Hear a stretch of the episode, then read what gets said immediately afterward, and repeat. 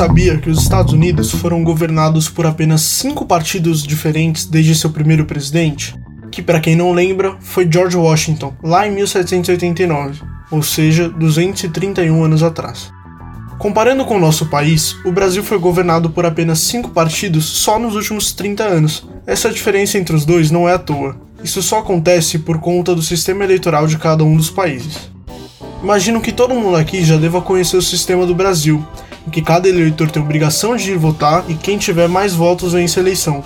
Só aí a gente já vê duas diferenças entre o modelo brasileiro e o estadunidense.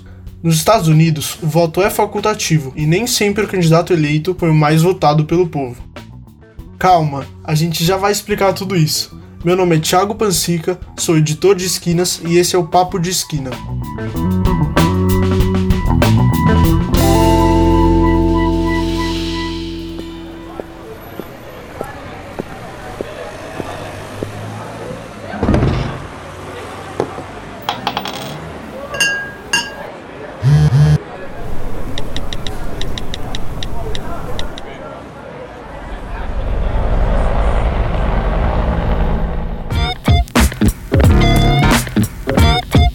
Bem-vindos ao episódio número 1 um do Papo de Esquina. Nessa primeira temporada, vamos abordar as eleições americanas e, nesse primeiro episódio, vamos entender como funciona o sistema eleitoral dos Estados Unidos.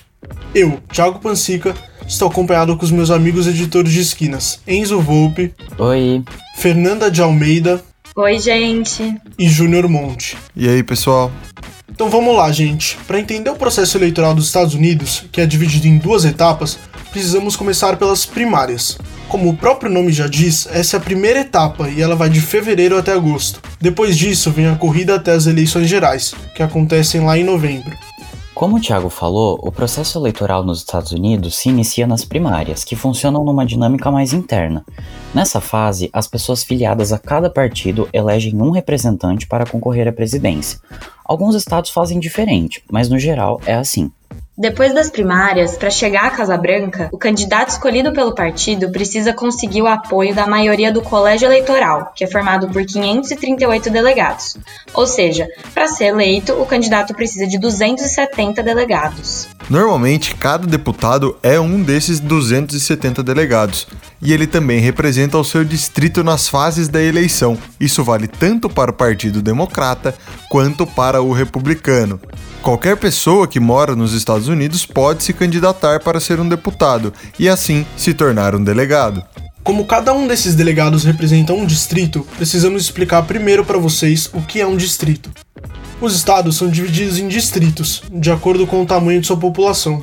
Isso. A Califórnia, por exemplo, que é super populosa, tem 53 distritos, então teria 53 delegados, certo?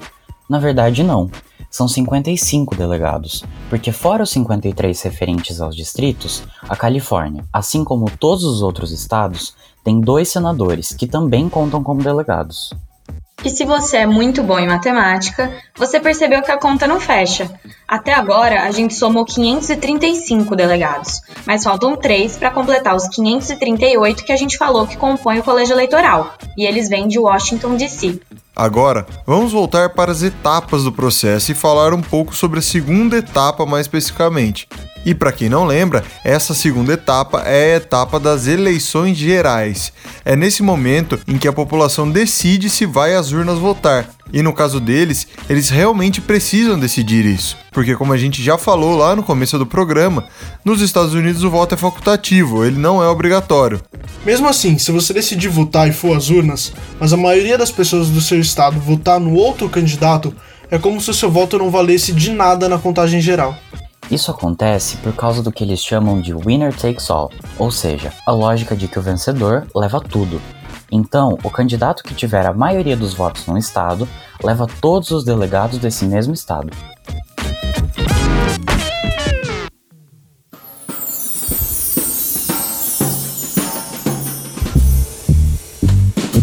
Agora a gente vai chamar nosso convidado para responder algumas perguntas ainda mais técnicas sobre o assunto. Fala aí, Lucas, beleza? Se apresenta aí pra gente, por favor.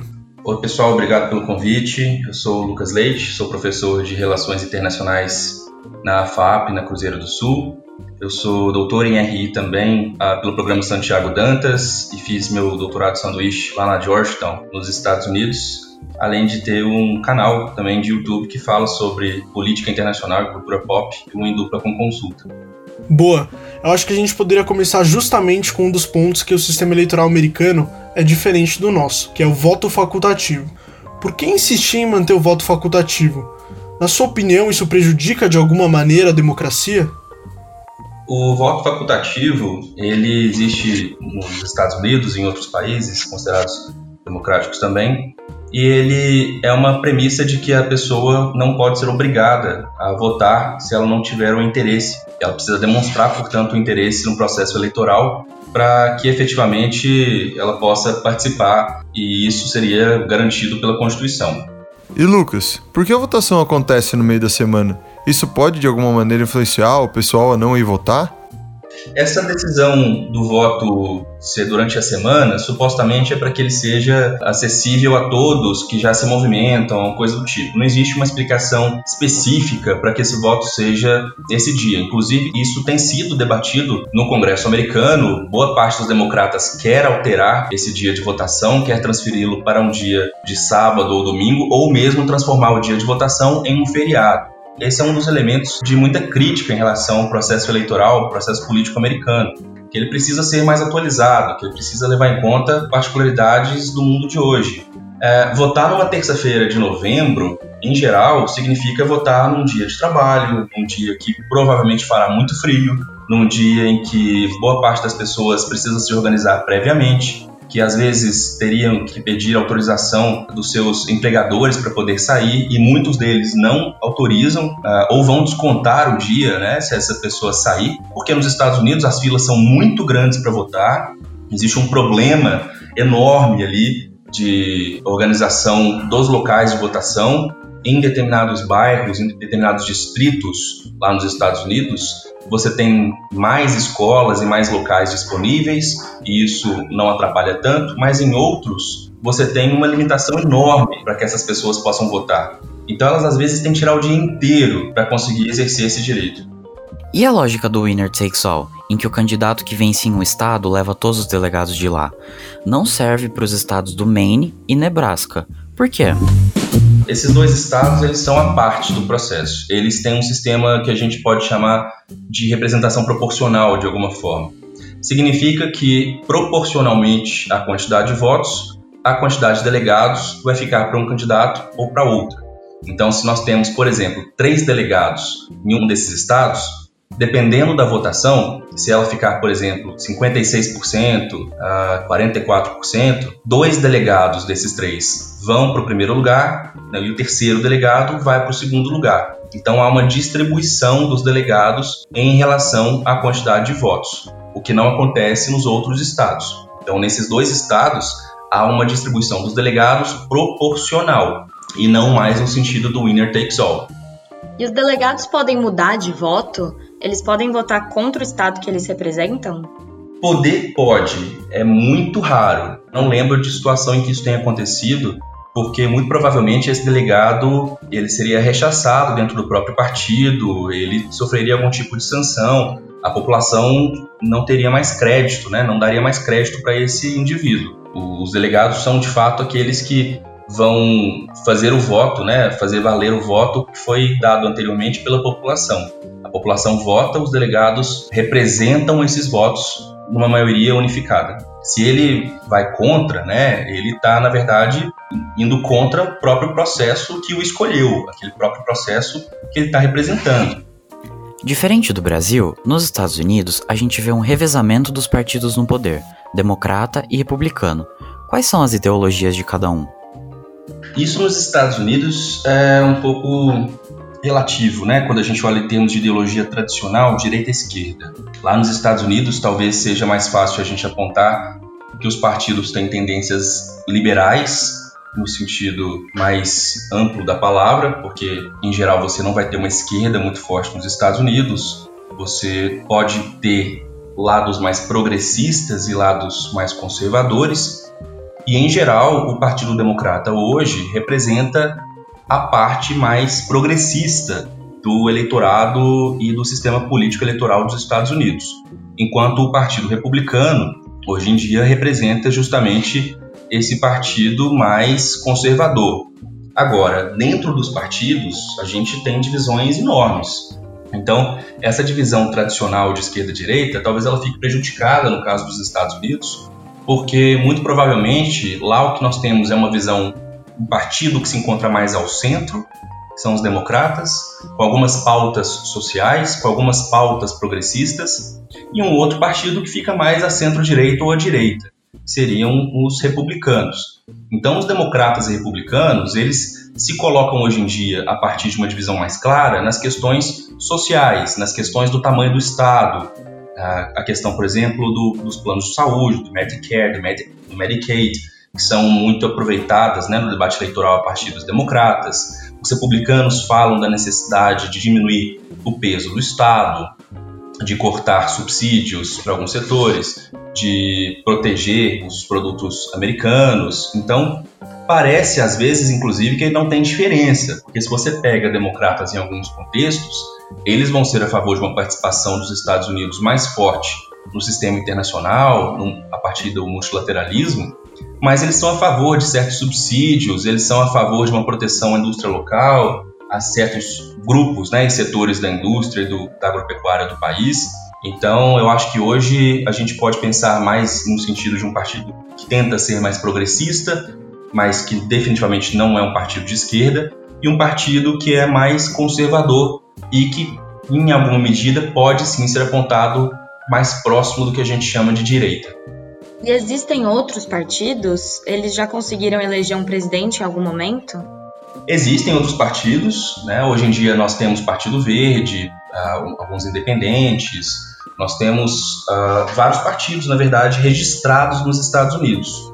Mas, em geral, eles não têm apoio popular, apoio no establishment, eles raramente conseguem eleger deputados, uh, porque a máquina eleitoral dos Estados Unidos ela é feita para que seja conduzida num sistema bipartidário essa lógica do winner takes all, ela praticamente tira a possibilidade de alguém que não tem um poder, um poder do partido, da máquina do partido, de se eleger. Porque precisaria fazer campanha em todos os estados, precisaria conseguir os votos de delegados no país inteiro. E os partidos independentes, partidos alternativos, os demais que se apresentam, eles não têm nem poder nem recursos para tanto.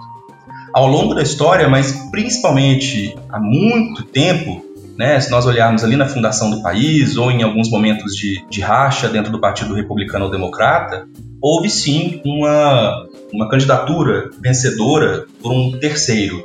Mas aí são momentos em que os dois partidos ainda estavam em formação, é um contexto político muito diferente, então a gente teria que olhar historicamente. Mas no século XX para frente, praticamente, a gente teve essa formação do bipartidarismo enquanto uh, uma forma de organização do sistema eleitoral que tornou-se vigente e não mudou desde então. E por que é tão fundamental você fazer esses comícios de estado em estado se você quiser ser eleito presidente dos Estados Unidos? É primordial que o, eles se apresentem nos estados pelo menos uma vez, apesar de que às vezes isso não acontece ou não é possível, em razão de tempo ou pormenores que acontecem nas eleições. O que tem acontecido mais fortemente hoje é o uso das redes sociais e de propagandas nas redes sociais, na TV, uh, com enfoque maior de um candidato a determinados estados. É, eles procuram, portanto, atuar em estados que são considerados chave ou que nas últimas eleições não tiveram um resultado eleitoral positivo, e ali eles buscam marcar uma presença mais forte. Eles visitam mais, eles entram mais no interior, eles fazem mais comícios, eles investem muito em propaganda na TV e nas redes sociais para tentar aumentar a sua presença, mesmo que indiretamente, e conseguir reverter um possível, uma possível vitória do adversário, como aconteceu em alguns estados que eram considerados estados mais democratas e que Trump venceu na última eleição. E isso vai ocorrer também com swing states, né? Aqueles estados que não têm necessariamente um apoio tradicional para democratas ou para republicanos, ou que pendem um pouco mais para um, mas não necessariamente votam sempre com ele. Esses estados, esses swing states, estados que podem mudar dependendo da eleição, do padrão de votação, eles ganham muitos recursos e muita atenção dos candidatos, porque definitivamente eles ajudam a eleger e eles costumam ser os fiéis da balança. Os swing states, eles geralmente têm um número bom de delegados, por assim dizer, né? um número razoável de delegados. Não é um estado que dá para ignorar, portanto. Porque se fosse um swing state, mas com poucos delegados, 3, 4, 5, o, o investimento, o esforço não seria igual, sem dúvida. Mas quando a gente fala de Ohio, Flórida, de Michigan, Pensilvânia, nós estamos falando de estados que têm uma quantidade razoável de delegados e que a soma desses swing states conjuntamente é com certeza determinante para uma eleição.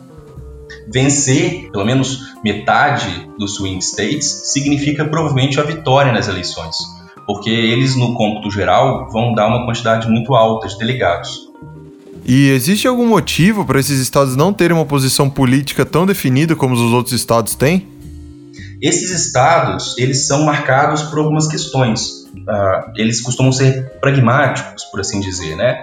São estados que, ou em algum momento, a questão ideológica partidária, ela não afetou tanto a vida diária, ou seja, nós tivemos tanto democratas quanto republicanos nos governos estaduais e bons resultados dos governos federais nesses lugares, então, em geral, eles votam de acordo com o contexto, eles votam de acordo com a economia, eles votam de acordo com as questões mais específicas daquele momento.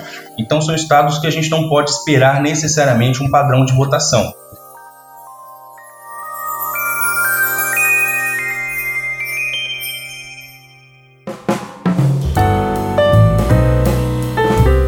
Pessoal, esse é o quadro Vi na Esquina, onde a gente, mais especificamente o Lucas, vai responder as perguntas que vocês mandaram lá no nosso Instagram, arroba revista esquinas. Se você ainda não segue a gente lá, corre e faz isso agora para você poder participar dos próximos podcasts. A gente sempre solta lá enquetes antes dos episódios irem ao ar, então você sempre vai poder participar aqui com a gente fazendo sua pergunta para o nosso convidado. A primeira pergunta é da Julia Neves e ela quer saber como as eleições americanas influenciam diretamente na nossa economia. Olha, as eleições em si, elas podem afetar dependendo das expectativas do mercado em relação a um candidato ou outro. Então, por exemplo, se alguém, se o mercado brasileiro, se os investidores brasileiros percebem que a vitória do Trump é melhor, em geral, as expectativas, se o Trump for o vencedor, é de que isso vá ser bom para a economia brasileira. Mas em termos práticos, tem a ver com a questão da política externa brasileira, tem a ver com como o Brasil se relaciona com os Estados Unidos. Perfeito. E agora vamos para a nossa segunda pergunta, que é do Caio Melo. Ele diz assim: Existe algum país que adote um sistema eleitoral similar ao norte-americano?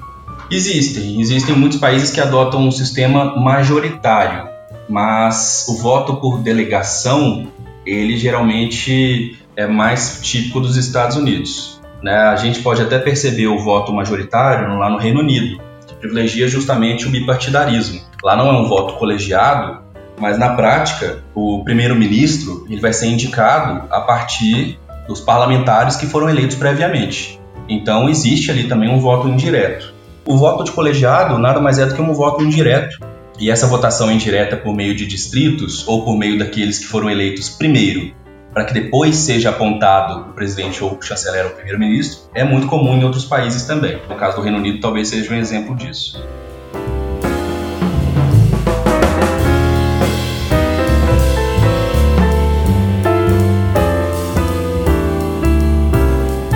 Virando a esquina, agora a gente vai para o nosso segundo e último quadro, onde cada um de nós vai dar uma dica cultural que tem a ver com o assunto do nosso programa. Vale tudo: filme, livro, vídeo. Vamos começar pelo nosso convidado. Você trouxe alguma coisa pra gente, Lucas? Eu trouxe, eu gosto muito de séries, eu assisto muitas séries, então eu vou dar três séries aqui que eu gosto muito, que falam bastante de processo eleitoral dos Estados Unidos. Uh, um meio dramalhão, assim, que muita gente gosta, mas é, tem que ter um pouco de paciência, mas é divertido, porque é uma grande novela que fala de possibilidades de fraude e de corrupção nos Estados Unidos, que é Scandal, fala muito desse tipo de coisa. Mas, para quem gosta de uma pegada mais de humor, eu sugiro as duas séries uh, que falam sobre o sistema político, o sistema eleitoral dos Estados Unidos, que são VIP, que terminou, é da HBO, e também Parks and Recreation, que era uma série sensacional que falava muito sobre eleições, sobre o dia a dia da burocracia política, sobre como eram feitas as decisões de uma forma muito engraçada. Ela já terminou também mas são séries que dá para ver em qualquer momento e que fazem todo sentido com tudo que a gente está falando. E por incrível que pareça, dá para aprender muita coisa sobre o sistema eleitoral deles.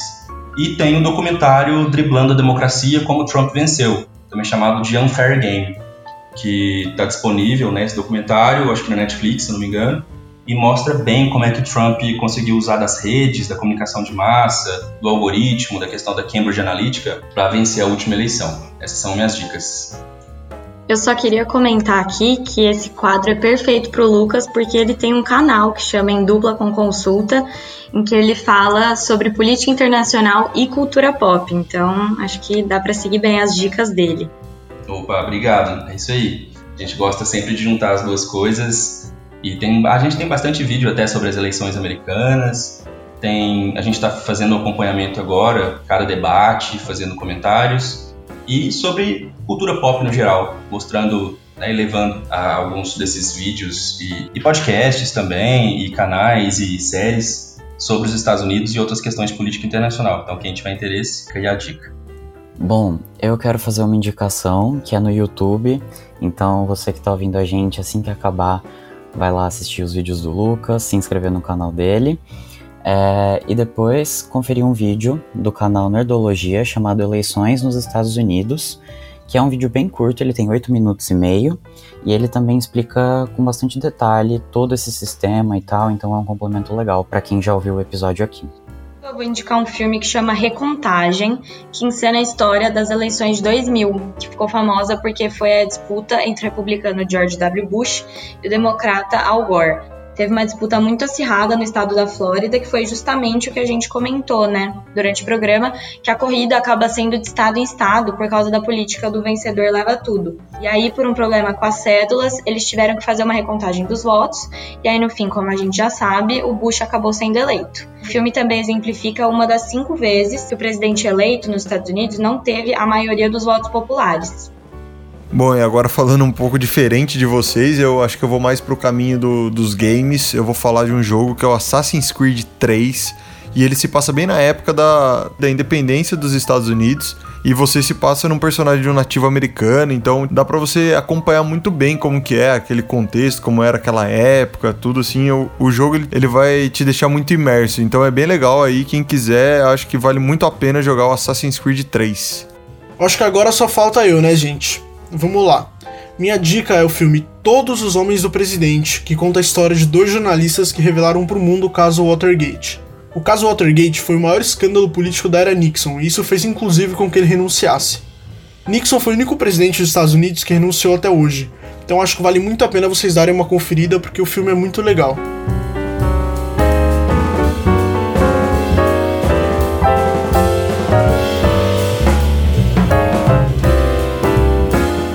Esse podcast é uma produção de Revista Esquinas em parceria com a Rádio Gazeta Online. Apresentação por Enzo Volpe, Fernanda de Almeida, Júnior Monte e Thiago Pansica. Roteiro por Fernanda de Almeida e Thiago Pansica. Arte e divulgação por Enzo Volpe e Thiago Pansica. Edição por Júnior Monte e supervisão de Rodrigo Ratier.